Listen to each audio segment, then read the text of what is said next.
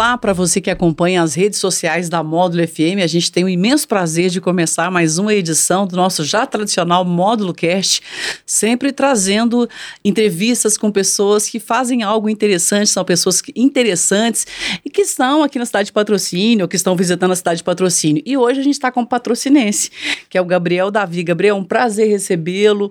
Muito obrigada por ter aceito o nosso convite. Seja bem-vindo. Muito obrigado, Leide. Obrigado pela oportunidade. É muito bom estar em casa e ter a porta aberta, assim. Obrigado. Viu? Então, eu queria que você me conta, porque a gente vai falar sobre a sua primeira exposição individual aqui em patrocínio das suas obras, que eu já tive o prazer de conhecer algumas, inclusive uma está conosco aqui para você falar um pouco sobre. Mas eu queria, que é, eu acho que é assim, é clichê, mas tem que ser clichê para as pessoas conhecerem quem é o Gabriel, por que, que você optou por essa esse ramo da arte que é a pintura, que é o desenho. Isso é desde criança? Quer dizer, você é muito novinho, mas parece que você desenha desde criancinha, né? Desenho, Leide. Então, eu tô com 30 anos, eu desenho Não desde parece. sempre. Parece que é mesmo, eu achava que era menos. Poxa, deixei uma barba aqui pra Bem, ver se ficava mais. Mas enfim, eu desenho desde criança, sempre fui apaixonado com desenho, inclusive desenhar para mim foi sempre uma questão íntima, uma questão. Tem até uma frase do Picasso sobre isso. Ele fala que desenhar, pintar é como escrever um diário. E sempre foi assim para mim. E até por isso que eu acho tão complicado mostrar as artes. Foi um processo difícil de mostrar para as pessoas.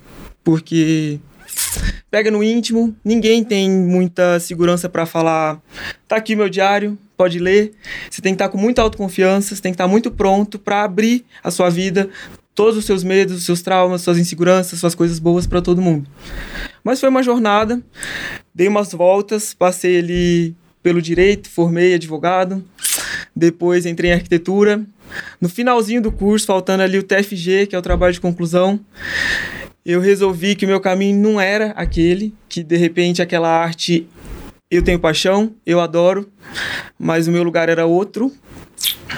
E foi difícil, até me emociono de falar disso, porque. Ah, Calma, eu. Respira.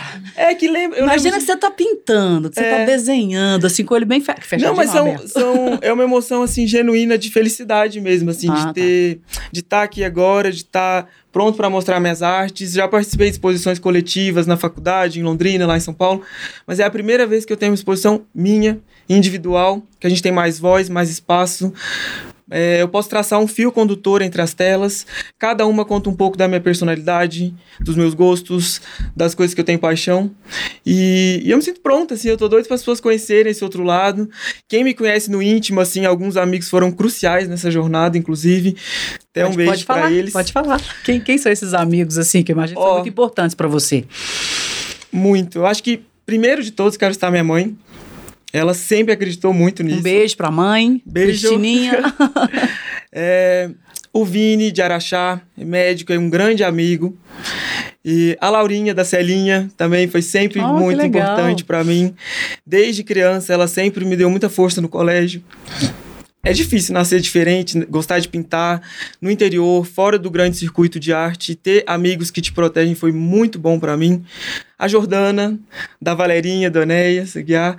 Só gente boa. Só, a gente foi. Eu tive sorte, viu? Porque, apesar de a gente ter nascido assim, fora do, do, do roteiro de arte, não tem essa cultura de arte aqui no interior ainda assim tão estabelecida, é difícil você encontrar gente que frequenta galerias, que tem paixão por museu, que tá sabendo o que, que tá acontecendo nas artes, que fala disso na hora do almoço, que frequenta, que compra arte, principalmente, porque o artista precisa vender a arte. E ter essas pessoas que foram a Jojo, por exemplo, hoje está em, em Nova York, trabalha lá com design de joias. Foi legal, porque eu vi que tinha caminho, tinha possibilidade, e eu fui acreditando em mim aos pouquinhos, assim. E agora eu tô muito feliz, tô muito animado. A exposição é dia 21, às 7 horas, estão todos convidados. Vai ter junto na exposição também o lançamento do livro do Dr. Maurício Brandão, que é um livro sobre o café, sobre a história do café aqui de patrocínio. Que bacana. Tem muita gente completando 50 anos de cafeicultura também agora, em- em Muito. 2022, né? E, e é uma coisa importante, eu acho, assim, é, é um rótulo da cidade, tá faltando vender essa marca para fora, as pessoas conhecerem mais, não só a qualidade do café, a grande quantidade que se produz aqui, mas também o polo que está se formando, essa cultura e, e E é legal também estar tá juntando duas gerações, duas pessoas que são apaixonadas por arte, dar essa liga ali, né, da uma geração com outra. Tô feliz. O Gabriel, é, o Ariano Suassuna, né, um, um, poeta que eu admiro muito, um escritor, ele é, dizia assim: toda história difícil de viver é fácil de contar. E você falou bem rapidinho, ah, fiz arquitetura, direito e tal. Eu quero te fazer uma pergunta técnica. A sua opção pela arquitetura te ajudou um pouco na arte a sistematizar? Porque eu tenho um amigo que é pintor e ele fala assim que a arte tem que ser livre. Mas, assim, faz o contraponto pra gente. A arquitetura te ajudou de alguma maneira? Ajudou muito. É, alguns professores foram muito marcantes nessa minha caminhada de entender mais a arte, de entender a parte técnica, a parte de história da arte. Um professor me marcou muito, ele chama Manfred, da UEL. Nossa, sempre lembro dele, eu fico falo, gente, ele mudou minha vida. Como que ele te ajudou assim? Ele, ele, ele é. trouxe técnica ou sensibilidade para o seu trabalho, para o seu jeito? Ele me despertou coisas que estavam ali escondidinhas. Tem até um livro, citar ele, que eu acho que o contraponto vai ficar mais claro. É um livro da Julia Cameron. Ela tem mais de 5 milhões de exemplares vendidos e ela fala sobre a jornada do artista. Ele me indicou esse livro, ele comentou sobre esse livro uma vez e eu comprei. E ele é quase que didático. É uma professora de arte, uma artista artista também, que mostrava como o artista às vezes vai para profissões sombra, o que ela chama de artista sombra. Ele escolhe, por exemplo, ele é bom em letras, em palavras, aí ele vai ser advogado. Ele é bom ah. em desenho, ele vai ser arquiteto, porque é o caminho mais seguro. Principalmente quando você está no interior, num país periférico, numa cidade periférica, eu tenho muito orgulho de ser daqui, mas nós não estamos no grande circuito. Não, te entendo perfeitamente. Que fica entre Estados Unidos e Europa. É ali que o pessoal consome arte até hoje e agora com a Ásia. Então, ele me mostrou que era possível, ele me apresentou diversos artistas que eu não conhecia ou que eu conhecia pouco. Por exemplo, eu lembro de exercícios como de secar a obra do Michelangelo, você ter capacidade de olhar para aquele quadro e fazer aquela geometria, aquela matemática, aquela parte técnica, depois entender como que aquela imagem se materializou. Um exemplo muito claro, que é a escultura mais famosa do mundo até hoje, que é o Davi de Michelangelo, que está em Aliás, Florença. né, Davi, Davi, coincidência, né, das artes. Inclusive, o nome da exposição tem a ver com uma história que eu conto daqui a pouco, mas é impressionante como aquela escultura até hoje ela consegue materializar tudo que o mundo masculino e o mundo feminino e o ser humano humanista, o ser humano racional, positivista representam. Ele sintetizou tudo aquilo e hoje está muito claro que vivemos dessa maneira. Até o momento que Michelangelo fez a obra não estava assim. Ah, se você pegar o Davi do Donatello, o Davi do Rafael, é completamente diferente. É um menino, é um menino pós-batalha com Golias, com a cabeça na mão. E o Michelangelo trouxe um um Davi mais humano, um Davi tenso. As, aqui tá bem tenso nele, as veias. Franzida a testa, né? Um Davi pronto para a batalha, que não esconde os seus medos, é forte, mas ao mesmo tempo mostra o seguinte: eu vou ganhar com a cabeça. A minha maior vitória não é força física, é sim a força intelectual. Isso é o homem humanista, esse é o homem que a gente vive até hoje, né? A ciência, apesar dos percalços, principalmente hoje no Brasil, a ciência ainda representa muito. A, a gente não vive mais sem isso, né? Estamos aqui num podcast. Então é muito interessante de ver como esses artistas foram, foram visionários. E eles foram contemporâneos, você pensar, dois grandes, né? Da Vinci e Michelangelo foram rivais, viveram na mesma cidade, na mesma época. Então a gente vive no mundo deles até hoje. Eu, eu criei paixão através desse professor com Michelangelo, com Da Vinci, depois com os mais modernos, com Picasso, com Matisse. Juan Miró é um que eu admiro muito, que traz ingenuidade, que traz autenticidade. Ele cor, né? Cor, muita, muita cor, cor, muito. Principalmente para os artistas do fauvismo, né? Aquela história de a cor é forte, a cor representa muito e despertou essa sensibilidade além do lado técnico. Eu aprendi muito na UEL, muito. Eu sempre falo isso para meus amigos, eu sou muito grato por ter vivido uma UEL faculdade... é a Universidade de Londrina, né? Isso, pra, é Para quem está nos vendo, nos ouvindo. Isso, é a Universidade Estadual de Londrina, que inclusive completou 51 anos semana passada. E eu fui aluno duas vezes da UEL, né? E foi muito marcante para mim ter tido acesso a esse mundo intelectual. Muita gente fala que faculdade pública tem seus percalços, tem suas dificuldades, mas tem muita gente boa lá. Tem muita gente competente, tem muita ciência sendo desenvolvida. E eu sou muito grato. Eu sou aluno do, do público, né, assim, durante a faculdade. E e eu, eu, sinto uma dívida de gratidão com a sociedade, sabe, Leide? Assim, de. Eu estudei com dinheiro público, todo mundo pagou meu estudo. Tá na hora de eu retribuir. E talvez essas obras foi o caminho que eu encontrei de me expressar em, em do interior para fora e ao mesmo tempo retribuir. Eu quero que as pessoas olhem para essas obras e se conectem que sintam alguma coisa, que tragam esse assunto para o dia a dia, para o almoço, sabe? Voltar a falar disso. A gente fala de tanta coisa e, e assuntos assim ficaram para depois. Antes de televisão, antes de internet, tudo isso, as pessoas se reuniam para falar do novo livro do José de Alencar, do Machado de Assis, era comum nas nossas famílias. Claro, o Brasil tinha problemas de analfabetismo e tudo, mas dentro da família que a gente vive hoje, era possível fazer isso e hoje não mais. Tem pouca gente falando, principalmente no interior.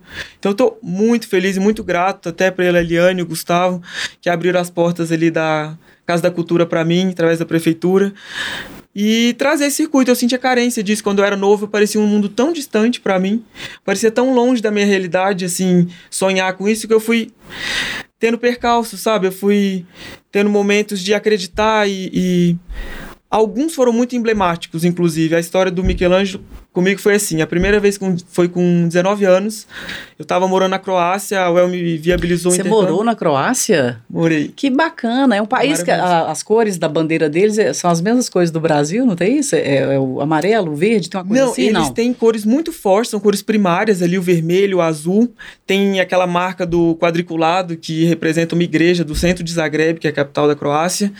A Croácia já foi parte da Itália, principalmente a Dalmácia, que é onde eu, eu vivi, e o pessoal pessoal conhece mais a Croácia hoje pelo Game of Thrones, que foi gravado lá no, na cidade do Dubrovnik. Eu vi a série, os, as locações, é, lugares é belíssimos, né? Belíssimos. Eu conheci em Brasília é, uma, um adido diplomático da Croácia e é, eles falavam uma coisa da gente brasileira, alegria. Eles têm muita alegria também, né? Um pessoal Tem que muita. recebe bem, gosta do brasileiro também, né? Olha, Leide, me marcou muito ter morado lá, porque. Eu não sabia que você tinha morado lá. Que bacana. Foi quanto é. tempo? Eu morei quase um ano na Croácia. Também já morei na Itália quase um ano. Morei Sim. na Espanha um ano. Que joia. E na Inglaterra. Foi uma jornada. Então você conhece a Capela Sistina? Conheço, do Michelangelo? várias vezes. O que, que você sentiu quando você viu? Eu fico doida para te perguntar, porque você tem muita riqueza para passar pra gente cultural. Olha, emoção. Eu, tinha, eu sonhava ir para lá, né? Eu sonhava Sim. em entrar na, naquela, naquele lugar. E tem uma parte da, da pintura ali do afresco da Capela Sistina que me impressionava muito, que é a figura de São Tomé. Ele tá com uma pele na mão. E, e ela é famosa por ser a pele do Michelangelo. Por quê? Ele nunca se considerou um artista pintor. Ele nunca gostou de pintar, ele gostava de escultura. Ele até tem várias histórias que ele fala que ele absorveu a paixão pela pedra através do leite da ama dele e tudo, mas ele gostava de escultura. E ele não queria pintar, o Papa Júlio II obrigou ele a pintar, a história é mais comprida, e ele se sentia assim cansado exausto e aquela representação mostra também de certa maneira para mim pelo menos a a tristeza dessa obrigação. Dessa obrigação. Dessa imposição sabe? de uma autoridade por cima dele. Porque também tinha o envolvimento com a família dos Medici, que são famosos mecenas ali da Itália, de Florença. E. Mecenas são aqueles que patrocinam os artistas, Isso. que ajudam os artistas. Estamos né? precisando deles. Sim, viu, com certeza. Não é fácil ser artista sem. sem Patrocínio, sem apoio cultural. Sem esse apoio. E, e ele se sentia cansado por essa pressão de ter que pintar, de ter que produzir, de ter que corresponder àquelas expectativas. Porque eu acho que, assim, aquela imagem mostra para mim que o artista tem um caminho tortuoso, nem toda obra vai ser um masterpiece, vai ser uma perfeita obra de arte, mas o aplauso também tem que vir para a tentativa, para o erro, para a experimentação. Picasso é muito fruto disso, Matisse, que a gente comentou, é fruto disso. Eles não teriam produzido as obras que produziram, que, por exemplo, o painel Guernica do Picasso. A gente não teria chegado nele se ele não tivesse pintado vários outros que não foram considerados grandes. Então, assim, tem um processo. Então, assim, as pessoas começarem a aplaudir esse processo, vai fazer bem para todo mundo, eu acho. A arte tem uma possibilidade enorme, ela viabiliza você condensar o que passou e dar um norte para o futuro. Então, vamos tentando isso. E só voltando na história, que inclusive é o título da, da exposição, o primeiro motivo, filho de Davi, porque nós estamos aqui em patrocínio e, querendo ou não, eu sou conhecido como filho do Davi. Davi está presente aqui conosco. Exato. E, e é bonito para mim isso, assim, porque eu, eu, me sinto agora com 30 mais maduro e mais feliz em, em, reconhecer minhas origens. Tenho muita alegria de ser de patrocínio, faço questão. Quando lá em São Paulo me perguntam de onde que você é, de patrocínio, onde que fica? Te mostro, mostro o café, mostro o café do Gabriel da Celinha, que foi premiado, com orgulho. Eu faço questão de que as pessoas conheçam, sabe? E tenho orgulho do colégio que eu estudei. O Ivan, assim, é um exemplo de disciplina de amor pela educação. Colégio Atenas. Do Colégio Atenas. Professora Tinaura de literatura, talvez foi meu primeiro viés. Maravilhosa. Maravilhosa. Foi minha professora também, maravilhosa. Um beijo para ela, nunca mais a vi, mas. Que enfim, sensibilidade. Demais, ela me marcou muito, que, assim. Que, que estudo, que sensibilidade, assim. Eu amo a sensibilidade, porque faz a gente viver nesse mundo tão materialista, né? Muito, assim, ela me mostrou que era possível viver de arte ou, ou gostar de arte no interior, sabe? E depois, além desse resgate das origens, a primeira vez que eu visitei Florença, eu estava com 19 anos, muito novo assim, e entrei na Galeria della Accademia, que é onde fica o Davi original do Michelangelo, porque tem uma réplica na Piazza de La Senhoria, que é no centro, e uma outra na Piazzale Michelangelo, que é bem no alto, onde o pessoal tira aquela vista panorâmica. E me marcou muito, assim, foi meu primeiro momento de epifania, assim, sabe?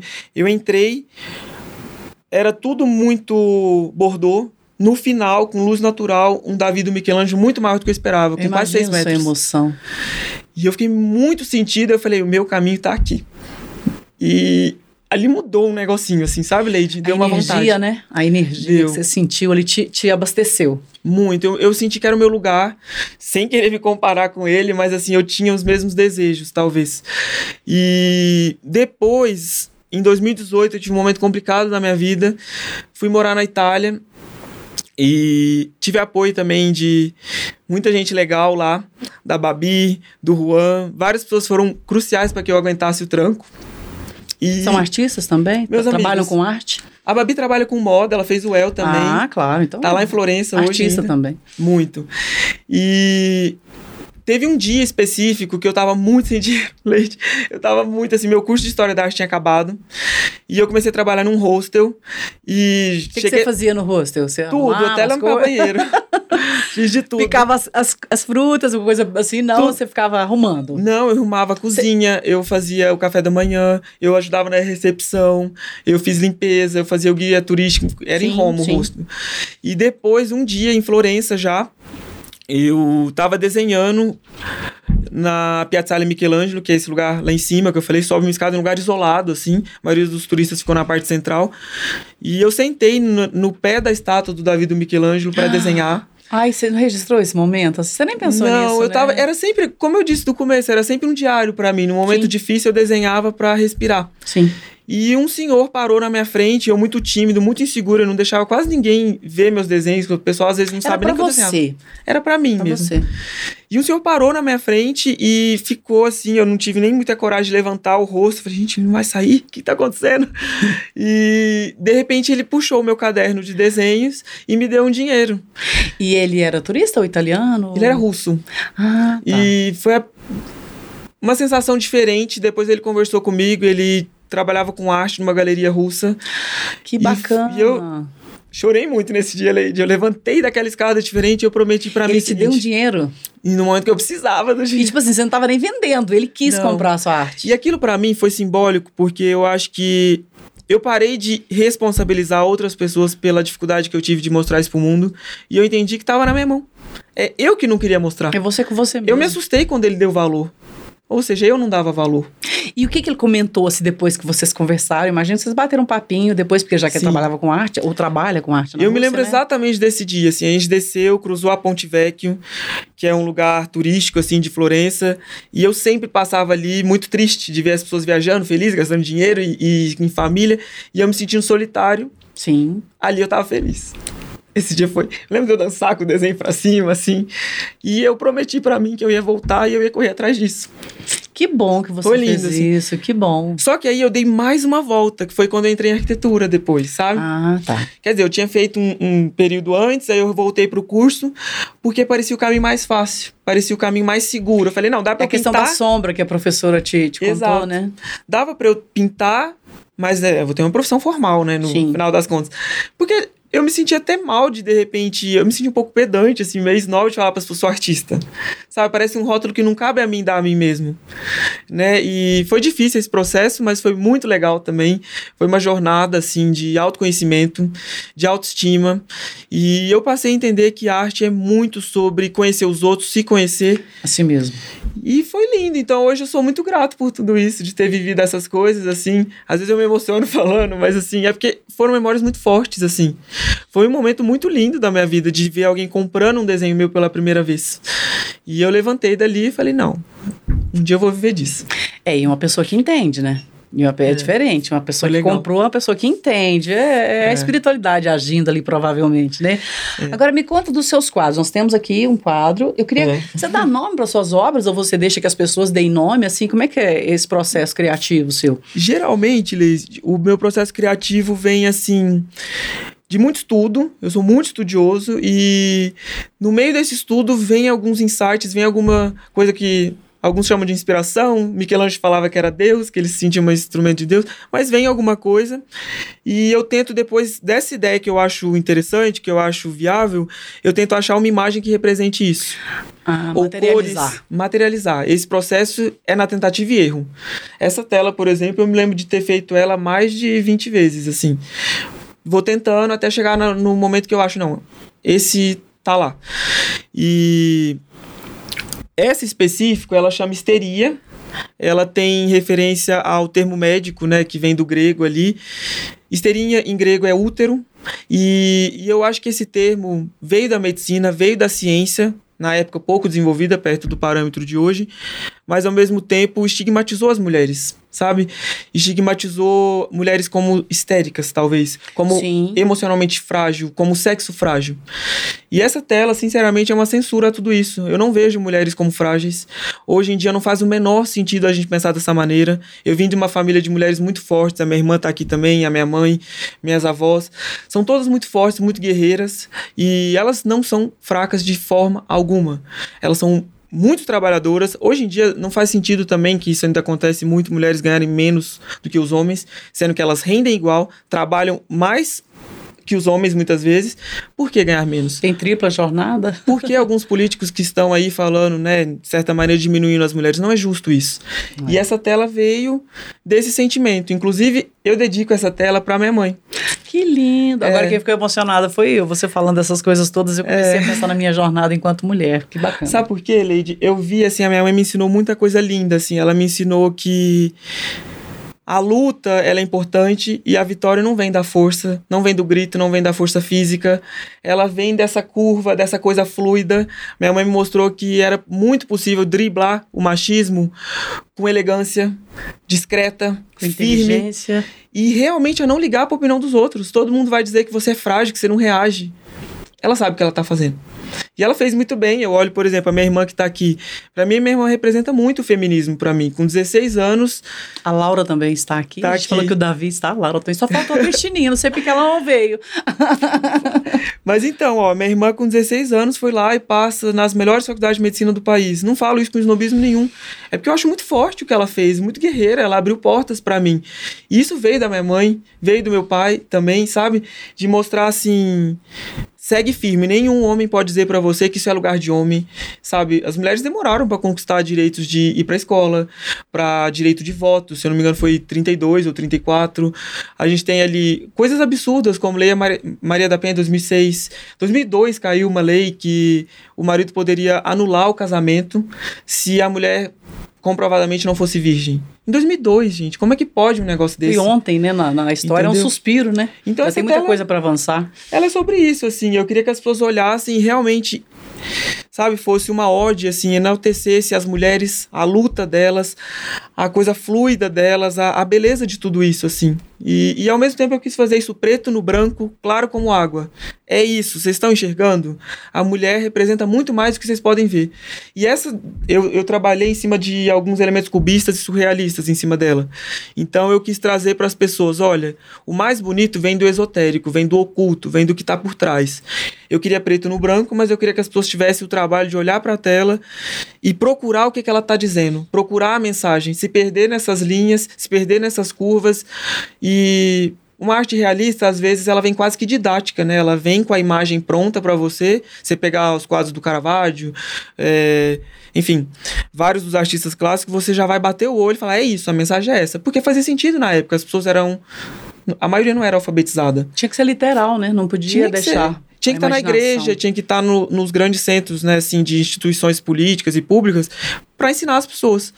E hoje a arte vai para casa das pessoas, né? Então eu queria que as pessoas se conectassem, mas tivessem esse trabalho. Até porque eu acho que também hoje em dia, com fotografia, com tudo, a arte mais oculta, mais moderna, talvez, ela acaba viabilizando que a pessoa procure a arte, vá estudar e vá ter também, principalmente, uma viagem pessoal. Você, com as suas lembranças, com as suas dores, com o seu ser mulher, vai procurar e se conectar com alguma parte dessa tela. Talvez com o canto, talvez com o meio, talvez com as cores, talvez com a linha. As formas. É individual. Eu até, inclusive, não costumo falar o conceito meu de cada tela, porque eu acho que a arte, esse é o meu conceito. Se a pessoa tem outro, tá tudo certo. É a viagem dela. É essa liberdade que o artista dá para a pessoa. Então, muito amigo chega para mim e fala assim, eu, mando, né? O que, que você achou e tal? Ah, não sei opinar, não sei muito de história da arte, não interessa. Arte é sobre sentimento. Você sente, eu sinto, todo mundo tem sentimento. Então, dê liberdade para essa criança sua interior, igual o Miró falava. Dê liberdade para essa criança fluir, para ela falar o que ela sente, como ela sente, e a tela tá livre para você. Não se sinta com medo. Eu espero que, mesmo que na exposição as pessoas não se sintam acuadas ou intimidadas por, ah, eu não conheço sobre arte. Não é sobre conhecer a história da arte. Essa não é a sua profissão. É sobre se conectar com sentimentos, pelo menos para mim, assim. Nossa, muito bacana o que você tá falando. E, Gabriel, poucas vezes eu entrevistei um artista com tanta sensibilidade. Você transmite, você passa pra gente isso. E aí eu queria, acho que você já começou a responder a pergunta que eu vou te fazer, mas só para você aprofundar um pouco mais. De que maneira essa conexão com a arte, ou a própria arte, pode nos ajudar nesses momentos assim de tensão que as pessoas, pós-pandemia, as pessoas elas, elas estão um pouco mais agressivas. Então, assim, eu, na minha opinião, a arte ela é tudo, ela é respiro, ela é alma, ela é sentimento. Mas assim, você, como artista formado que é, e, e, e um artista orgânico também, que pinta desde criança, de que maneira a arte pode nos ajudar? Importante essa pergunta, viu, Leide? Eu acho que hoje, no momento político que estamos vivendo, e a arte também é sobre política, sobre sociedade, é muito importante que a arte volte a ter protagonismo na sociedade. Porque ela vai dar um norte para as pessoas, ela vai amarrar conceitos, vai unir as pessoas. E eu acho que leis como a Rouanet, que muita gente critica, ela tem que ser aperfeiçoada, não extinta. Sabe? É importante para os artistas viver disso. E quando você tem um problema, uma pessoa doente, você não vai lá e fala, não, ela não vai se curar, então vamos acabar com ela. Não é assim. Você vai tentando, entendeu? Melhorar e dar remédio. E eu acho que da mesma maneira com essa parte da arte, porque ela pode realmente curar a pessoa internamente e curar a sociedade. Eu acho que falta aglutinar as pessoas. As pessoas são muito divididas hoje, né? A gente vive, principalmente no mundo ocidental, essa ideia muito da individualidade, que é positiva em algumas coisas e muito preocupante em outras coisas, né? Inclusive ter morado na Croácia para mim foi muito marcante isso. A Croácia acabou a guerra em 95, a minha geração nasceu na guerra, as marcas da guerra estão na rua, tem prédios bombardeados, tem guerra para todo lado, tem gente que a família está dividida, tá perdeu parte da família nesse momento. Então essa memória está viva. E você comentou antes que a croata, o croata tem a fama de ser receptivo, ser aberto, diferente talvez do, do maior parte dos europeus. E realmente o croata é muito assim. Isso é fruto de um período traumático. Isso é fruto de um período doído que eles resolveram depois serem unidos. Era muito legal de ver como os estudantes lá na Croácia eram assim. Não importa se você pensa politicamente dessa forma ou dessa forma. Aqui é sobre Croácia. Aqui é sobre unir e produzir e ir para um norte, definir um norte para as pessoas, sabe? Essa onda conservadora, individualista isso me preocupa. Me preocupa bastante, assim. Porque eu acho que não é o bom caminho, sabe? Vai acabar dividindo as pessoas e. Nunca é bom, né, dividir. arte é liberdade, né? Agora, me conta, eu, eu, assim, aí é uma. Eu queria que você falasse um pouco, porque você me mostrou no Instagram, a gente batendo um papo, um trabalho que você faz com, acho que uma amiga sua, lenços de seda. Eu achei aquilo do outro mundo de bonito. Eu queria que você falasse um pouco também desse trabalho, porque é, é, é comercial e é de muita elegância e muito bom gosto. Olha, eu nunca consegui muito, até por isso da minha dificuldade em definir qual caminho da arte eu seguir, de escolher uma arte. Eu gosto muito de moda, eu gosto muito de comunicação, já cogitei de ser ator no íntimo, gosto de muita coisa diferente, mas a moda foi sempre muito marcante. Por quê? Porque eu acho que talvez das artes, né, eu encaro moda como arte. Não, e é arte. É, moda principalmente é alta costura, alta moda na sim, Itália. Sim, sim. Eu, eu vejo que no interior talvez seja a arte mais próxima da gente. Porque eu não costumava frequentar museu e galeria, mas eu costumava ver as pessoas se vestindo, e aquilo é uma expressão. Ninguém anda sem roupa. Você pode falar, não gosto de moda, mas você se veste. Você acorda e escolhe uma roupa no guarda-roupa. E tem uma lógica nisso tudo, mesmo que seja de negação. E isso me fascinava de ver como as pessoas se expressavam, sabe? E a ideia dos lenços veio. Ela é antiga, eu tinha muito vontade de conectar as telas com uma arte mais democrática e trazer essa arte para o dia a dia. Porque só museu também cansa, né? Então, de repente, a marca vai chamar, nós vamos lançar a marca ainda, final do mês, chama BG Botega. Espero que o pessoal acompanhe o site o Instagram. E é em parceria com a Bia Terra, uma amigona, quase prima lá de Londrina. O tio dela é melhor amigo do meu pai desde criança. E nós estamos com essa ideia de trazer arte para o dia a dia, de produzir lenços de seda pura. Nós conseguimos acesso à empresa que produz os lenços da Hermé, da Gucci, da Versace. Os maiores, né? Os, os maiores. Então, assim, mundo. nós vamos produzir coisa boa, nós vamos produzir coisa de qualidade. Estou fazendo com muito amor, muita dedicação. A gente está trabalhando dia e noite para isso. E eu espero que as pessoas gostem mesmo, assim, dos lenços e trazer, Leide, assim, a cultura do lenço de volta. Por quê? Primeiro que que para mim representa versatilidade. Você pode amarrar lenço de várias formas, você pode produzir roupas com aquilo, você pode. Muita gente compra os lenços da Hermès para pôr na parede como uma tela. Então, pois é, isso eu não sabia, achei muito legal quando é você lindo me contou. De ver e inclusive porque tem lenços que são muito caros deles. Então, é, e outra que eu queria resgatar aquela cultura dos nossos avós, sabe? Do, do, homem sempre ter um lencinho aqui, de ter um lencinho na gola como gravata. Então serão lenços como... femininos e masculinos. É. São lenços. Amplo. São é, lenços. Nós vamos produzir três produtos de início. É, são os lenços, que vão ter dois tamanhos. É, as toalhas, que a gente chama, né, tem chama de pariô, tem chama de saída de ah, praia. Ah, legal. E também almofadas e itens de casa, assim. Porque eu quero realmente que a arte invada a vida das pessoas, no vestuário e na casa. É o mote da marca, assim. E conta para mim como é expor na Casa da Cultura, vai ser agora, dia 21 de Sim. outubro. É um lugar que você deu os seus primeiros passos na pintura, é isso? Foi isso, Lady. Foi, foi emocionante. Você tinha quantos anos, Gabriel? Você era criança, né? Olha, Leide, eu não me lembro quando que eu fiz aula com a Valesca Bustamante, também que eu fiz ateliê com ela, e também na Casa da Cultura que eu comecei pintando panos de prato lá. Eu era muito novinho, mas é marcante para mim estar de volta na Casa da Cultura, ter minha primeira exposição individual na minha cidade, na minha casa, com os meus amigos, com a minha família, e, e trazer essa arte que eu era que eu sentia falta quando eu era criança, trazer essa vivência.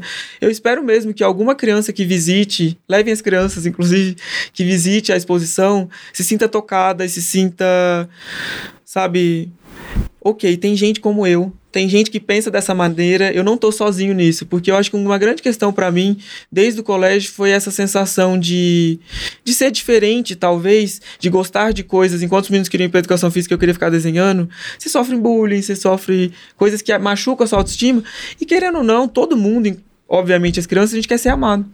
E de certa maneira, a sociedade ensina que se você for você mesmo, você não vai ser amado. Tem gente até que fala isso, né? É, ah, seja você mesmo, não liga para a opinião dos outros. É o que falam. Na prática, não é bem assim. Se você vira para um, pra um jovem, para uma criança e fala, ele, sei lá, ele põe uma camisa diferente, ou ele pega uma peça do vestuário da irmã e fala, nossa, que legal, que estampa linda. Você fala, nossa, que exagerado, que estranho. Isso murcha a criança. Isso acaba com a autoestima dela. Ela sente que aquilo não era para ela, que aquilo é errado. Ou então quando você fala, então, você vai ficar só desenhando, de repente está com a cabeça nas nuvens, né? Assim, tem que ter uma profissão direito. A Julia Cameron, inclusive, fala isso no livro, que a gente ensina nossas crianças a serem advogados e médicos, sabe? Profissões bem técnicas e tradicionais. E a arte vai ficando para depois. Só que eu tive que passar por um processo longo para olhar para trás e falar: olha, com as melhores das intenções sei que foi pelo meu bem, mas muita gente me machucou com isso. Porque eu nasci assim, eu era assim já. Mas essa coisa foi. Não, preciso ser de outra forma, preciso ser diferente. E agora, voltar na Casa da Cultura depois de toda essa jornada vai ser lindo, eu tô empolgadíssimo. Gabriel, assim, eu agradeço imensamente a sua, a sua disponibilidade de vir aqui à moto e estar tá preparando a exposição. Eu sei que, assim, e essa, essa, esse trabalho com os lenços, tem as toalhas, tá? Eu imagino que está te tomando muito tempo. Mas, assim, quero te agradecer imensamente a participação, te dar os parabéns. Que bacana ver esse artista surgindo. que bacana, que prazer eu estar tá aqui conversando com você. É a sua primeira entrevista? A gente está tendo a essa primeira. e você fala muito bem, porque a gente Obrigada. vê que a coisa, assim, é, ela rompe de dentro. Então, é, e eu quero mandar um abraço também para Eliane Nunes, que é vereadora, que Obrigado. é secretária de Cultura, ela é muito ligada às artes, à cultura aqui, já de pronto apoiou você. Um abraço para ela, um né? Um abraço para ela mesma, ela foi super gentil comigo, ela abriu a porta assim de cara. E essas coisas mexem com a nossa autoestima levanta a nossa confiança, a gente acredita. Agora só falta o pessoal comprar as telas. Né? Com certeza, com certeza. Mas você vai fazer um preço bacana para o pessoal ter acesso à arte. Mas assim, eu quero o microfone fica aberto. Eu te agradeço imensamente. Um beijo pro seu pai, pra Laura, pra sua mãe. é, assim, parabéns. Nossa, fiquei emocionada aqui quando você falou da, da, da do que, assim, as suas inspirações. E fica assim, eu quero que você mande uma mensagem agora. Eu quero, é, sem querer, assim, eu vi que você é uma pessoa sensível, também sou, mas eu eu quero que você mande uma mensagem para o Gabriel criança e para as crianças ou pessoas já adultas que estejam vendo você e que talvez estejam no mesmo processo de redescobri redescobrimento, de, de se encontrar na vida. Eu queria que você mandasse uma mensagem para essas pessoas. Tá certo. Bom, primeiro, obrigado por ter aberto aqui a porta. Estou feliz de estar aqui. E a mensagem que eu deixo para as crianças é que acreditem em você, se você se sente diferente de alguma forma, você entenda que você não está sozinho. Hoje a gente tem internet, a gente tem outras referências que não precisam estar só em casa, na sua rede de amigos, na sua sociedade. Você tem acesso a isso. Use essas ferramentas para sentir assim um abraço, para se sentir intime, sabe? Porque eu acho mesmo que a arte cura, que ela liberta, que ela vai trazer felicidade para as pessoas. E nós estamos precisando de mais artistas, estamos precisando de mais gente falando sobre isso toda hora. E Espero que vocês visitem a exposição também.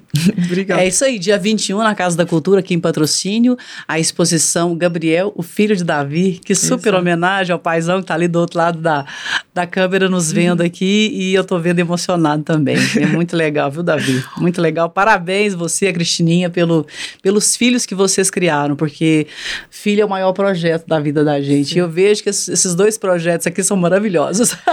Leide, só um último adendo Fica que eu queria. Vontade. Não, muito... tem último, penúltimo, fica à vontade. o microfone é seu. Eu quero muito agradecer o Diego, meu cunhado, da Visuarte. Que trouxe, inclusive, para nós aqui a obra Ele hoje, com o maior cuidado. O Diego foi uma peça ali crucial nessa reta final, de dar o pontapé que eu precisava, de me dar autoestima. Eu comentei com ele esse desejo, essa paixão que eu tinha um dia no churrasco, no churrasco de domingo.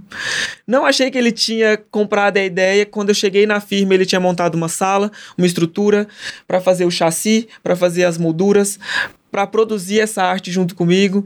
Então ele foi um parceiraço e é legal porque não tinha muito quem moldurasse, quem fizesse esse trabalho aqui na cidade. E agora ele mexeu muito comigo, acreditou em mim e Bom, quem precisar, ele, ele faz muito bem. Tá aqui, ó. Ele moldurou perfeitamente. Ele tem toda a estrutura de primeira. E a gente tem que falar o nome da empresa dele com a boca cheia, né? Visuart. Visuart. é isso então. Você, internauta, ouvinte, muito obrigada. Um abraço pro Gabriel. Exploda exploda no mundo e faça muito sucesso e leve o nome de patrocínio que para nós aqui é somente orgulho que a gente Obrigado, tem. Obrigada mesmo, você é lindo. Obrigado. Obrigado. Beijo. Esse foi o Gabriel Davi que fez aqui um bate-papo com a gente, uma conversa muito bacana, muito interessante. Arte é vida, arte cura, a frase dele. Arte cura, eu acho que cura mesmo.